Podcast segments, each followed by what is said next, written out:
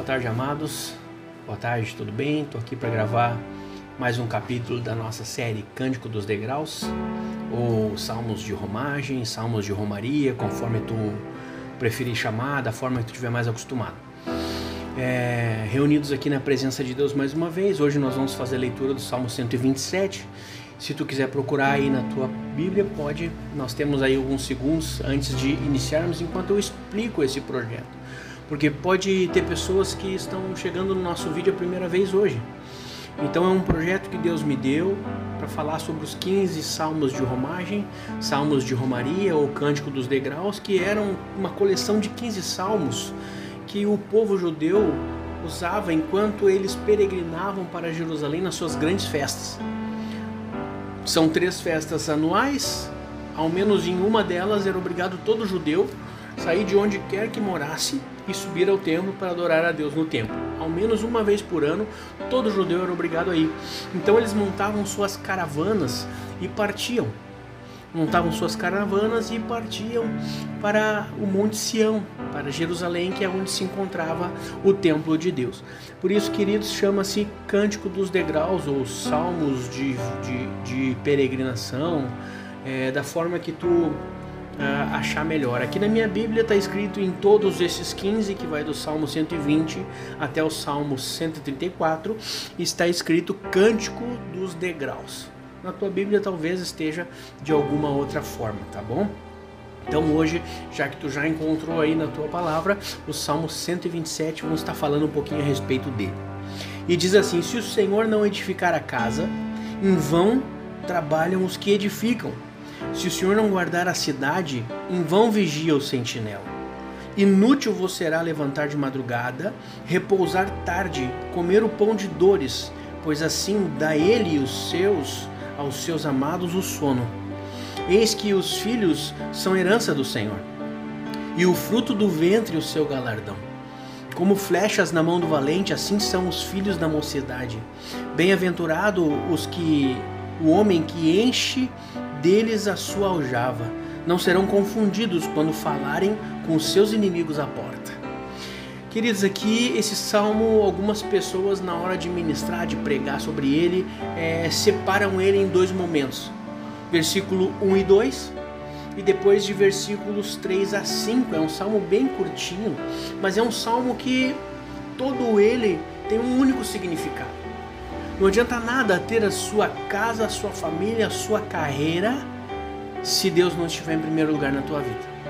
Então é um salmo, queridos, que o povo ia cantando e salmodiando, porque ele representava justamente isso. Não adianta nada eu ter tudo na minha vida, trabalho, casa, família, se o Senhor não for o centro de tudo. E a palavra inicia no verso 1 e dois, se o Senhor não edificar a casa, em vão trabalhos que edificam, ou seja, não adianta eu construir uma casa se o Senhor não construí-la comigo. Se o Senhor não estiver no projeto principal da minha casa, não adianta eu construir uma casa. Se o Senhor não guardar a cidade, ou seja, não adianta eu montar vigia e guardar os meus bens, se o Senhor não estiver guardando eles para mim. Não adianta nada eu me esforçar lutando, construindo carreira, adquirindo coisas e cuidando das coisas se Deus não estiver comigo desde o momento que eu estiver buscando, trabalhando, montando e vigiando. Não adianta nada se Deus não vigiar comigo. Não adianta nada, queridos. É isso que o salmo aqui está querendo dizer nesses dois primeiros versículos. Eis que os filhos são herança do Senhor, o verso 3, e o fruto do ventre o seu galardão. Quem nunca recitou esse salmo para falar de seus filhos? Eu falo ele todos os dias praticamente, no mínimo no aniversário dos meus filhos eu cito isso porque são herança de Deus para minha vida. São meus filhos são o bem mais precioso que Deus me deu. O bem mais precioso que Deus me, me deu. Como flecha na mão do valente, assim são os filhos da mocidade porque antigamente, amados, no momento que esse salmo foi escrito, Salomão, que foi quem escreveu esse salmo, é, vale lembrar que se comia do fruto da terra e se negociava com o fruto da terra.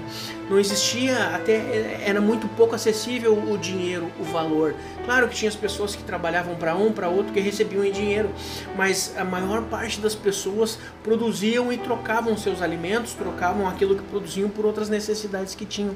Então, quanto mais filhos você tinha, mais próspera a sua terra, porque os filhos iam crescendo.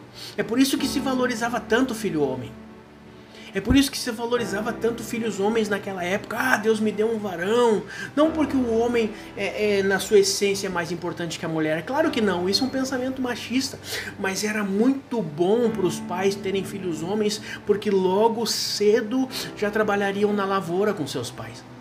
Trabalhariam na lavoura com seus pais para produzir para fazer crescer a fazenda dos seus pais, para fazer crescer os celeiros, os lagardes, Quanto mais filho você tinha, mais trabalhadores você tinha sem que precisasse pagar fosse. Então por isso era tão importante os filhos homens naquela época. Por isso que se preferia muito mais filhos homens do que mulheres naquela época. Justamente por causa disso. O versículo 5: Bem-aventurado o homem que enche deles a sua aljava, não serão confundidos quando falarem com seus inimigos à porta. Pensa comigo, há uma disputa de terra. Há uma disputa de terra e o problema é a cerca. O vizinho colocou a cerca perto da tua casa, tu foi lá, botou no lugar e o vizinho foi lá no teu portão bater na tua porta. Reclamar, brigar, sei lá o que, que ele foi fazer, tirar as caras contigo.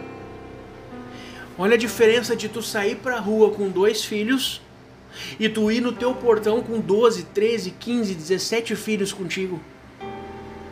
Não serão confundidos quando falarem com seu inimigo à porta, ou seja, será muito mais bem protegida a tua casa com a quantidade de filhos que tu tiver. Exatamente isso que esse versículo está falando aqui no verso 5. Bem-aventurado o homem que enche deles a sua aljava, enche a sua casa de filhos, porque no momento que o inimigo estiver à sua porta, ele sairá para a rua com seus filhos e a quantidade de pessoas ali, a quantidade de filhos homens, a quantidade de guerreiros para lutar, afugentará o inimigo. Então é, é, é, sobre isso que esse versículo 5 está falando. Então nós começamos a perceber aqui, amados, que é por isso que se considerava filhos como herança do Senhor, porque ajudavam a trabalhar na casa, ajudavam nas casas e ainda assim porque não era como hoje. A gente hoje nós criamos os nossos filhos e os nossos filhos saem. Eles crescem e vão fazer a vida deles. Antigamente os filhos ficavam com os pais porque se tinha terras e eles trabalhavam com os pais até que o pai falecesse. Então sim dividia a herança e cada um cuidava do que era seu. Mas eles produziam seus filhos e fazia a mesma coisa e não terminava nunca. É por isso que eles eram totalmente dependentes de Deus nessa época. Para ter filhos, para sustentar sua casa e, e, e, como eles consideravam aqui filhos herança do Senhor, como herança do Senhor, em vão adiantava eles trabalharem se Deus não ajudasse a edificar, se Deus não enchesse a casa deles de filhos. Então, queridos, é isso que o Salmo 127 está falando. Não adianta nada, nada eu comprar um terreno eu construir a minha casa se Deus não me ajudar a comprar e guardar os meus bens. Não adianta nada eu querer construir uma família se Deus não me abençoar com filhos. Não adianta nada eu querer ter a minha casa, levar a minha mulher e daqui a pouco eu não ter filhos, a minha posteridade secar. Exatamente por isso, coloque os, Deus, coloque o Senhor à frente de todos os teus projetos e serás abençoado. E terás a tua herança do Senhor. Terás a tua vida com Deus abençoada quando tu colocar Ele diante dos teus projetos. Olha, não adianta nada eu construir minha casa. Eu tenho uma casa, uma família feliz hoje, mas eu tenho porque Deus está conosco. Porque eu não sei em que pé nós estaríamos se eu não tivesse a presença de Deus dentro da minha vida, dentro da minha casa, guardando e cuidando da minha família. Eu não sei nem se eu estaria ainda hoje casado e convivendo diariamente com os meus filhos. Porque, amados, os dias são maus. E se Deus não estiver na frente da tua vida, dos teus planos, dos teus projetos, sejam eles quais forem, vai ruir. Vai ruir. Então coloque o Senhor diante do, da tua própria vontade e tu serás próspero e abençoado nessa terra. Amém, amados? Em nome de Jesus, curta, compartilhe esse vídeo com os teus amigos, compartilhe esse vídeo com pessoas que gostariam de entender um pouco mais esses salmos. Fale para alguém, olha, eu conheço um pastor que está fazendo uma série de salmos de romagem. Muitas pessoas nem ouviram falar sobre isso.